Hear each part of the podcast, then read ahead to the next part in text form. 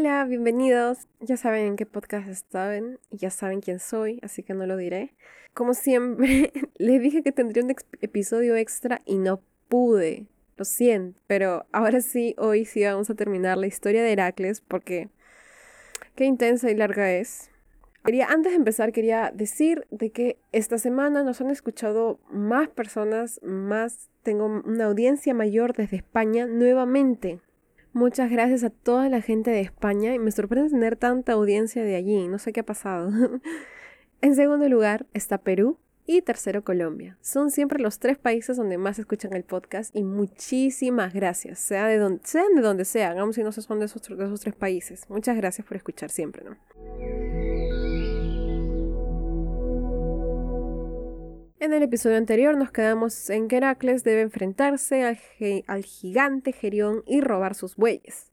Si no recuerdan, Gerión era el hijo de Crisaor, tenía una manada de magníficos toros rojizos que hasta ahora no sé cuál es su encanto, y que estaban estos vigilados por otro gigante y también por un perro monstruoso llamado Orto, quien era hijo de Tifón y Equidna.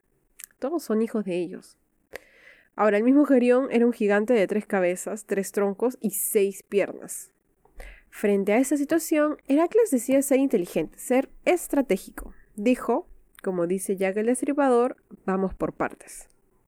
Qué mal chiste, lo siento. Mi mamá siempre lo repite. Pero, en serio, Heracles pensó que sería mejor organizarse y él reúne una tropa que se concentra en la isla de Creta, porque ya sabemos qué bien se le da reuniendo a la gente, ¿no? El pueblo unido jamás será vencido, piensa.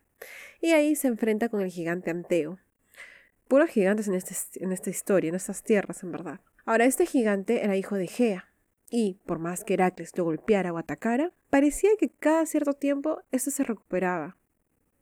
No sabía de dónde sacaba su fuerza, cómo podía seguir de pie. El héroe entonces se da cuenta que cada vez que el gigante toca con sus pies la tierra, es decir, a su madre, éste se recuperaba. Habiendo descubierto su fortaleza, Heracles se apresura a tomarlo con sus poderosos brazos y aprieta sin detenerse, preocupándose de mantenerlo en el aire en todo momento hasta que éste muere.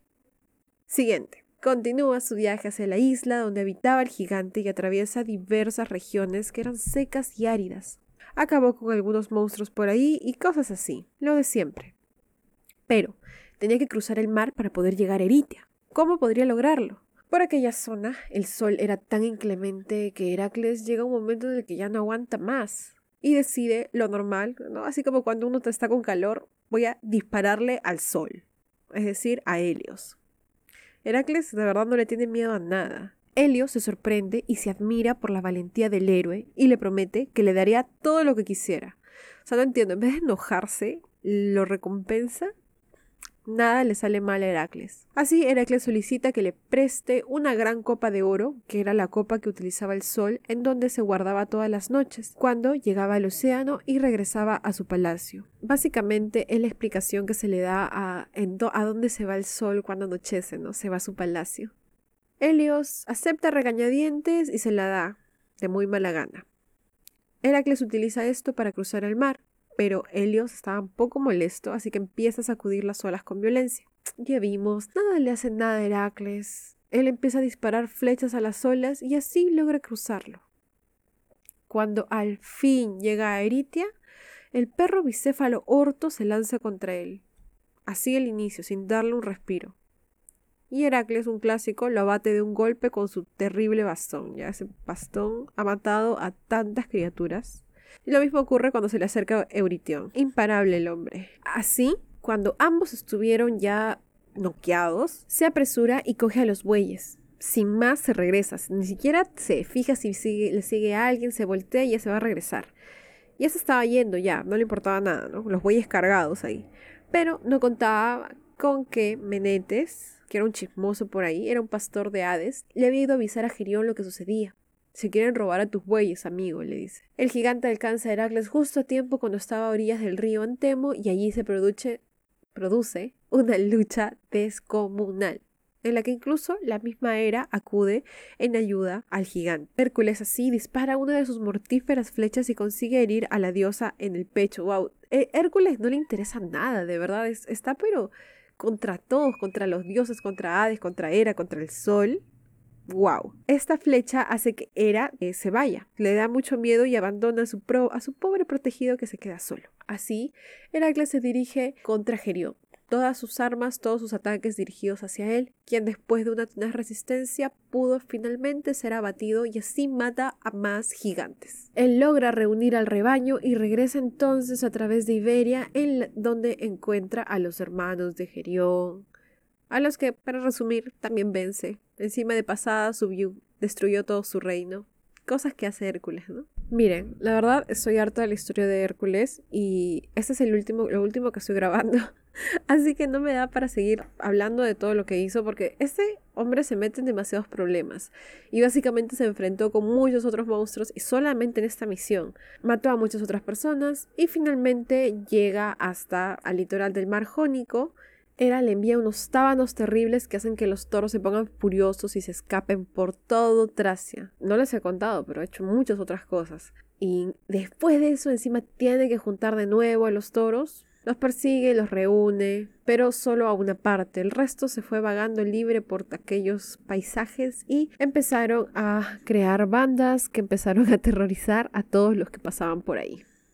Creo que he repetido varias palabras, lo siento. Finalmente se presenta a Euristeo con todos los animales que había podido recuperar y le dice, yo ya he cumplido los trabajos que tenía que cumplir, que eran 10. Pero bueno, Recordemos que Euristeo ha rechazado dos trabajos y por lo tanto no le queda más sino continuar y terminar dos trabajos más. Para entonces, Euristeo está harto.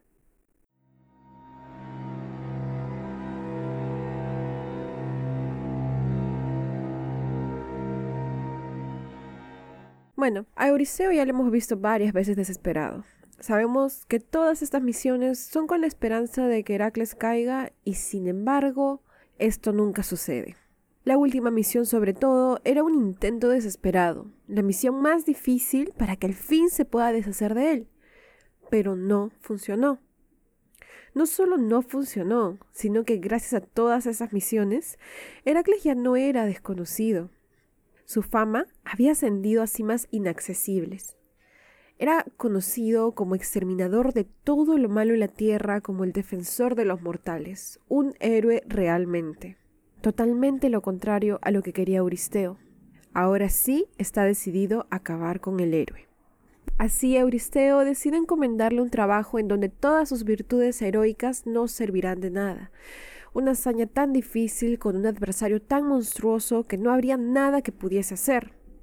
La hazaña consistía entonces en traerle al perro demonio que guardaba la entrada a los infiernos, el can llamado Cerbero, un monstruo de tres cabezas que estaba rodeado de numerosas serpientes venenosas que se encontraban enroscadas por todo su cuerpo y que además tenía una cola de dragón en la parte trasera. Heracles parte una vez más y sabiendo las dificultades a las que se tendría que enfrentar, parte desde Eleusis, no sé, hay traducciones distintas, así que Euliseo, Eleusis, Eulisis, casi dije, lo siento, a veces no puedo hablar. Ahora, ¿por qué Heracles se dirige hacia el lugar? Tiene una razón, una razón muy en particular, muy importante. Él busca al sacerdote Eumolpo para que éste le iniciara en los misterios eleusinos. Ahora, para explicar qué son los misterios eleusinos, primero tenemos que recordar un poco la historia de Demeter y su hija Perséfone. En grandes rasgos, voy a decirlo lo más rápido que pueda. Perséfone es raptada por Hades y llevada hacia el inframundo.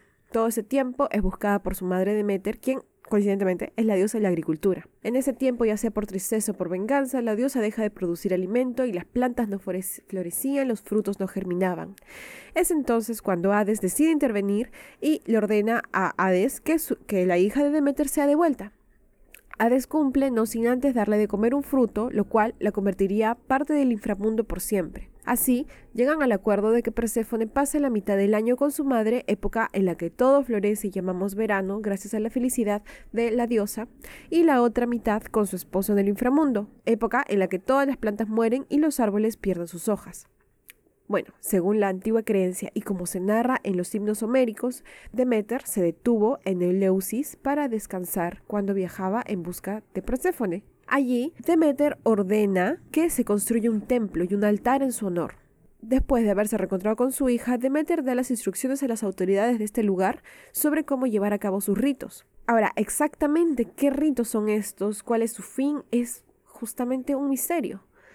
Se cree que el significado de esas festividades va en torno a la representación simbólica de la búsqueda de Perséfone por parte de su madre, pero también se dice de que, y es una teoría bien aceptada, de que Demeter y Perséfone ambas simbolizan la vida, la muerte e incluso la inmortalidad. Estos símbolos eran dados al que se iniciaba en estos ritos y le daban la confianza para afrontar la muerte y la promesa de que habría dicha aún en los oscuros dominios de Hades. Sin embargo, como lo dije hace un momento, lo que sucedía realmente era un misterio. He tratado de investigar un poco y es bien ambiguo lo que sucedía dentro y qué realmente se transmitía. Ahora, ¿cuál era el verdadero mensaje revelado ahí? Ha, tenido que ser un mensaje tan importante, pues ha transformado el culto en un misterio, tal vez el misterio más influyente y espiritualmente más significativo de esa época, de la antigüedad. Ahora, ¿por qué es que hay tan poca información? Es porque el misterio ha sido guardado con tanto recelo, ha sido mantenido por un estricto mandato de silencio. Nunca fue levantado a pesar de que pasó el tiempo y todo eso. Se decía que muchas veces los iniciados experimentaban visiones respecto al principio y final de la vida y la muerte. Básicamente, un encuentro con lo divino. Me parece esto un tema muy interesante y lo último que diré será em, esta cita este, del libro, bueno, el que siempre utilizo, ya saben, Introducción a la mitología griega de Frances L. Cardona, donde voy a citar, dice, sea como fuera, era una forma de ateísmo en la que sus fieles, recordando la esterilidad, esterilidad, es decir, la muerte, provocada por la estancia en los infiernos de Perséfone, esperaban la resurrección o vida en el más allá, simbolizada por la germinación de los frutos o vuelta de Perséfone con su madre. Básicamente era un tipo de ceremonia dirigido a la vida, la muerte, la resurrección y todas estas cosas. Bueno, volviendo a la historia, es una historia muy interesante esta y que em, tal vez toque en otro episodio, pero bueno, ahora estamos hablando de esto porque Heracles desea aprender sobre esto, ya que se decía que de esta forma él podría llegar de forma segura a los infiernos. Así, Heracles se dirige hacia el Peloponeso, a la ciudad de Tenaro, donde se encontraba la boca del tártaro, después de haber aprendido todo esto. Una vez que él desciende, y para su suerte, se encuentra con Hermes, quien era el mensajero de los dioses. No he hablado, no he hablado mucho de Hermes, pero él era quien se encargaba de guiar las almas hacia el infierno, y es por esto que él tenía permitida la entrada y salida cuantas veces quisiera del inframundo. Hermes acompaña a Heracles hacia la profunda cima en la que se iniciaban los reinos de Hades. Uf, relatar todo eso me ha cansado. Tengo que tomar agua. Bueno, continuamos. Decía, llega a la cima donde puede ver todo el tártaro. Una vez que Heracles llega, todos los espíritus, todas las sombras de los que fueron algún día vivos, huyeron despavoridos. Solo se mantuvieron firmes la gorgona Medusa y el espíritu de Meleagro. Medusa, amiga, ¿cómo estás? Te extraño. Ojalá estés bien. Heracles quiso enfrentarse a estos porque no sé, tiene un problema, se enfrenta a todo el mundo. Él desenvaina su espada contra Medusa, pero Hermes lo detiene, explicándole que ella en verdad es una sombra nada más, y que por lo tanto su espada no podría dañarla. Frente a Meleagro, tensa el arco, ya dispuesto a disparar, pero él se le acerca a contarle su historia y sobre todo su fin con tanta emoción que termina por conmover al héroe. Y también termina por prometer que se casaría con su hermana de Yanira. Bueno, esta historia es tan triste y bueno, la tocaremos en otro momento porque ahorita ya no, no, no, por favor, quiero terminar con con Heracles una vez, no puedo más. Después de esto, Heracles continúa por el inframundo, liberando a un par de almas atrapadas por ahí, amenazando a un par de personas y matando a muchos animales. Bueno, esto porque en un momento decide matar a gran parte del rebaño, de los rebaños, que eran varios de Hades, porque se decía que la sangre, la sangre, no sé, en el inframundo podía recuperar un poco de vida, pero ni idea de qué pretendía ser realmente. O sea, como que tiene que destruir todo en su paso. Finalmente llega ante la presencia de Hades. Primero, cuando le cuenta lo que quiere hacer, obviamente el dios se opone completamente en redondo a que se lleven a Cerbero, es su mascota. Ante esto, uno diría, bueno, ya fue. ¿Qué podría hacer Heracles en contra de Hades, no? Bueno, ya fue, retírate, olvídate. O, en todo caso, pídele de otra forma, endúlzalo, dale una de las granadas que tanto le gustan, no sé, algo. Pero no, Heracles, no sé qué le pasa, cuál es su problema, que directamente le dispara una flecha en el hombro a Hades. ¿Te das cuenta de lo que estás haciendo? Es Hades, amigo, por favor, ¿qué estás haciendo? Esta flecha le provoca tanto dolor y por primera vez Hades pudo sentir el dolor que experimentaban los mortales. Finalmente accede a que se lleve a Cerbero. Wow, no sé cómo puede salir vivo de dispararle a Hades.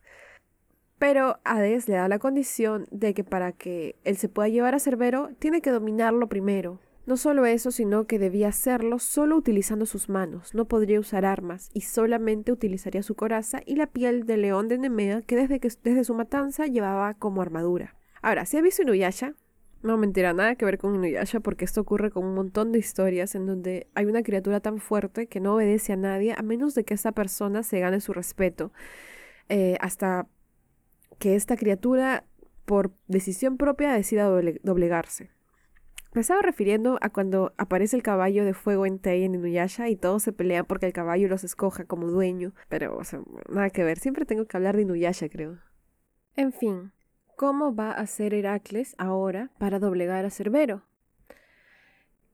Él se prepara para una nueva batalla y se lanza al campo. Toma a Cerbero por las patas y le rodea con el cuello con sus poderosos brazos, y se mantuvo ahí, apretando, a pesar de que la cola de Cerbero, que ya mencionamos, era algo como entre dragón, escorpión, serpiente y todas las cosas parecidas a esto, ya le había picado repetidas veces. Una y otra vez le picaba, y Heracles no soltaba. No hizo caso al dolor y no lo soltó hasta que Cerbero se empezó a calmar y lo hubiese dominado. Así, increíblemente, Heracles logró controlar a Cerbero y junto a él subió a la tierra. Ni bien entró en contacto con la luz del día, el pobre Cerbero empezó a escupir por la boca. A escupir baba por la boca, no simplemente escupir. Sin importarle toda la baba que éste botaba, Heracles igual lo condujo hasta Euristeo, y una vez más, aterrado, Euristeo se escondió y bla bla bla, lo mismo de siempre.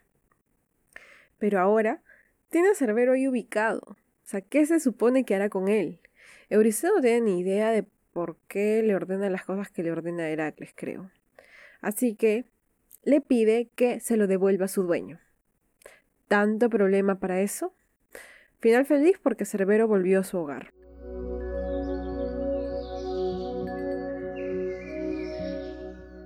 Ahora, finalmente, después de cuatro episodios, al fin llegamos al último trabajo. La verdad, qué aventura que ha sido esta. En fin, no sabemos tampoco si Heracles saldrá vivo, tal vez fue la última porque se murió. Vamos a ver qué sucede. La última tarea asignada consistió en robar las manzanas de oro del jardín de las Hespérides. El árbol que producía estas manzanas había sido obsequiado, por Gea, que era la tierra, la diosa madre, y este se hallaba en un jardín cercano al monte Atlas. Era muy común que las Atlántidas se acostumbraran a robar del jardín, y por eso era confía la guardia de este a un dragón inmortal que poseía cien cabezas, hijo de exactamente Tifón y Equidna. ¿De quién más? Son los únicos que tienen ese tipo de hijos, creo. Como para estar segura, también había puesto de guardianas a tres ninfas del atardecer que eran conocidas como las Hespérides y, y por esto el jardín de las Hespérides. Agregando a todo esto, una dificultad que tenía el héroe era que él no sabía dónde quedaba este jardín. Así, él decide que va a empezar por la región de Tesalia, sin encontrar nada ahí. Solo termina matando a un gigante que se llamaba Termero, de esas cosas que hace Heracles. Pero bueno, él decide ir al siguiente pueblo y llega hasta las orillas del río Equedoro. Allí se encuentra con Signo, quien era hijo de Ares y Pirene.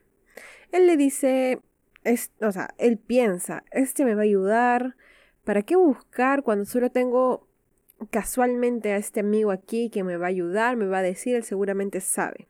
Así que le pregunta si es que sabe dónde se podía ubicar este jardín. Ahora Signo, como si hubiese sido ofendido, responde de manera muy violenta y lo ataca. Claramente la ubicación de este jardín era un secreto que no podía ser compartido y cualquiera que osara averiguarlo debía de pagar un precio muy caro, o sea, la muerte. Cosas, cosas de la mitología, de verdad. Como Heracles no era alguien que se dejara doblegar, no sé, que se dejara pegar siquiera, le devuelve el ataque y con la intención de matarlo. Pero, ¿se acuerdan hijo de quién era? Sí, de Ares. Ahora, Ares es el dios de la guerra. Un poquito iracundo, un poquito temperamental, cosas así normales. Em, otra cosa que quiero decir es que por más que los dioses abandonen a sus hijos, siempre parecen aparecer cuando esos son asesinados. Mm, casi nunca cuando, bueno, sí, o cuando corren peligro de morir. Es bien raro porque los abandonan, pero después, ah, no, no mates a mi hijo, ¿no? Creo que es más como que les ofende que alguien se atreva a matar, a meterse con sus hijos, o sea, a alguien relacionado a ellos, ¿no? En fin, Ares acude y junto a Signo pelean en contra de Heracles, hasta que el mismo Zeus interviene y lo separa. Ya, oye, ya fue, déjalo ya. Ya déjalo, ya, ya está muerto ya. No, está muerto, nadie está muerto. Pero Zeus le dice que no desea que luchen, pues todos son hermanos, o sea, literalmente hermanos, pues porque Zeus es padre de Heracles, ¿no? Eso funciona y la pelea se acaba así de fácil. Pero no olvidemos, Heracles tenía una misión. Él llega hasta la costa de, Iliria, en donde algunas de las hijas de Zeus vivían. A ellas, el héroe les hace la misma pregunta.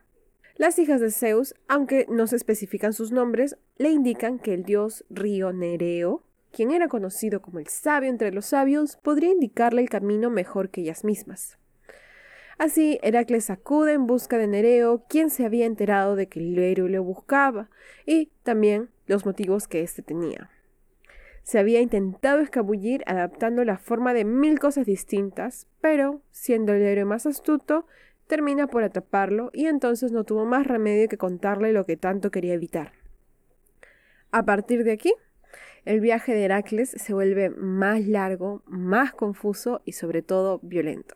Sí, parecía que no podía ser, pero en verdad, wow, es demasiada historia esto. Él va a pasar desde Iliria hacia Libia y luego a Egipto, en donde se va a encontrar al rey Pusiris. Este rey le ofrece la hospitalidad característica de esta época, pero esta resultaría ser traicionera. Verán, en cierta ocasión el rey Busiris había pedido consejo a un adivino griego para combatir la sequía que causaba hambruna en su tierra. El adivino, que bueno, no importa mucho, pero se llamaba Frasio, le había dicho que la hambruna terminaría si el rey sacrificaba cada año a un extranjero en honor a Zeus. Así, el rey capturaba a todos los extranjeros que por ahí pasaban y los asesinaba. Ahora, Heracles era un prisionero, pero bueno, eso no es sorpresa, él termina por matarlos a todos. Al rey también. Se pudo liberar muy fácilmente de él. Básicamente es una de esas ese tipo de episodios que son relleno nada más. Ah, sí, lo capturaron una vez, pero lo mató en dos horas. Él termina de matar a todos en Egipto y pasa por Asia, Arabia y luego regresa a África, en donde se embarcó en la Copa del Sol que lo llevaría hasta la zona denominada como el Cáucaso. Ahí había una serie de montañas, y en ese lugar él libera al titán Prometeo, quien había sido castigado por Zeus a estar ahí de pie con una águila que comía de su hígado constantemente. Ahora, su hígado se regeneraba, por lo que el águila picoteaba todo el día. Esto lo conté en unos episodios atrás cuando muere el centauro Quirón. Pero, mira, siempre suenan perros en la calle y ahora primera vez está sonando mi perro. O sea, es como que todos los episodios tiene que haber un perro ladrando. Heracles ve toda esta escena y decide que lo va a ayudar. Él toma una de sus flechas y le dispara a esta águila, acabando con ella. Luego libera a Prometeo. Supongo que le contaría de su misión y coincidentemente Prometeo tenía un par de tips curiosos para lo que este quería, para lo que el héroe quería hacer. Él, en agradecimiento, le da el consejo: hagas lo que hagas, no cojas las manzanas de oro con tus propias manos. Aquí algunas historias cuentan que entra lo que sucede con Anteo, el hijo de Gea del que hablamos al inicio de este episodio. O sea, como si eso, en vez de ocurrir en esta misión, ocurriera en esta última. Pero bueno, versiones. Él continúa su viaje después de haber liberado a Prometeo y llega a su destino. Ahora, ¿cómo podría tomar estas manzanas si no debía de cogerlas él mismo? A Heracles se le ocurre otra de sus brillantes ideas. Él, recuerda, no sé si recuerdan, pero dije que este jardín estaba cerca a el monte Atlas. Él, en este monte habita el titán Atlas, quien es el que carga el mundo sobre sus hombros. Le pide al titán entonces que lo ayude. Heracles lo convence de que él vaya y tome las manzanas, tiempo durante el cual el héroe cargaría con el mundo. Atlas acepta, queriendo descansar por un momento de tan pesada carga, y se dirige hacia el jardín. Allí se encuentra al dragón que lo guardaba, dormido. No muy buen guardián, si me preguntan. Y así, de fácil, toma tres manzanas. Y aprovechando que el dragón dormía, y solo porque podía, decide matarlo. O sea, el dragón no estaba haciendo nada, pero igual lo mata. En fin, no le costó mucho y vuelve feliz hacia donde estaba Heracles. Pero, algo ha cambiado. Atlas ha descubierto la ligereza de no cargar el mundo entre los hombros. Literalmente. Le dice Heracles, mis hombros han comprobado la sensación tan agradable de no tener que soportar la carga del universo, por lo que no pienso continuar haciéndolo. Incluso hay una versión que dice que él se ofrece ir hacia donde Euristeo y entregarle las manzanas en nombre de Heracles. Pero Atlas no volvería a cargar con eso nunca más. Estaba decidido. Heracles suda frío y piensa. Le dice que entiende lo que él hace. ¿Quién querría cargar con eso por toda la eternidad? Yo te entiendo, 100%. Ya cumpliste tu ciclo y ahora mereces ser libre. Yo cargaré eso ahora. Pero, antes de que te vayas, deja que me ponga una almohadilla entre los hombros para poder cargar esto con más facilidad. Atlas, amigo, Piensa bien lo que vas a decir, hacer, por favor. Atlas acepta y cae en la trampa. Él toma el mundo para que Heracles pueda acomodarse, pero el héroe no tenía ninguna intención de cumplir su promesa. Él toma las manzanas doradas y se larga de ahí. O sea, ¿quién creería esa mentira en serio? Heracles tiene al fin las manzanas y se dirige de vuelta a Micenas. Se dice que Euristeo le regala las manzanas y el héroe las termina consagrando a Atenea. La diosa finalmente las devuelve al jardín de las Hespérides. Y así acaba el tiempo bajo el servicio de Euristeo.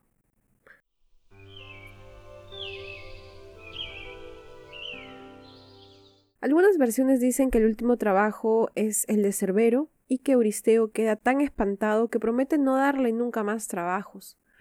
En general les diré que encuentro un poco difícil juntar información sobre qué pasa exactamente después de que se terminan los trabajos. Algunos dicen que Heracles mata a Euristeo, pero parece improbable porque hay muchas historias más adelante con este personaje todavía. Sea como sea, las aventuras de Heracles junto a Euristeo acaban ahí. En total hizo 12 trabajos justamente por los dos que les fueron descontados por distintas razones y esto duró 12 años aproximadamente. Al fin se puede librar de su primo. Pero bueno, eh, las aventuras de Heracles en general no van a terminar ahí, pues él continuará recorriendo el mundo vengando injurias o prestando su fuerza a los oprimidos e indefensos. Así se marca el fin al primer periodo de la vida del héroe. Pero mi mamá dice que ha visto demasiadas películas de Hércules y es por eso que... Y eso es porque sus aventuras son infinitas. Mi fuente, mi mamá. No es mentira, pero de verdad tiene muchísimas otras historias. Porque todavía, si recuerdan al inicio de la historia, el oráculo ha predicho que le espera grandeza. Ahora, es un héroe. ¿Qué más le puede esperar? También, ¿qué clase de muerte tendrá? ¿Será acaso pacífica por todas las buenas hazañas que ha tenido? ¿O será muy triste y dolorosa como suele ocurrir en la mitología? Tocaremos más de la historia de Heracles más adelante. Gracias por escuchar toda la historia de los trabajos de Heracles. Espero que les haya divertido y que hayan aprendido, porque no sé ustedes, pero yo escucho podcasts porque me gusta aprender más. Más que entretenimiento, o sea, entretenido igual, ¿no? Pero quiero terminar un episodio y saber algo más, haber aprendido algo. Me parece fascinante que podamos aprender tanto así casi sin pensarlo, escuchando media hora de un episodio de algo. Eso es el, contenido más nutritivo que podemos consumir en esta época. Siento que ha sido una, toda una temporada hablando de Heracles, pero al fin se acabó. Como siempre, saben que me pueden seguir en Instagram, en Twitter. Voy a compartir pinturas sobre los 12 trabajos y también si tienen algo que contarme o compartir, siempre estoy ahí. Gracias por escuchar siempre y los espero aquí la próxima semana. Adiós.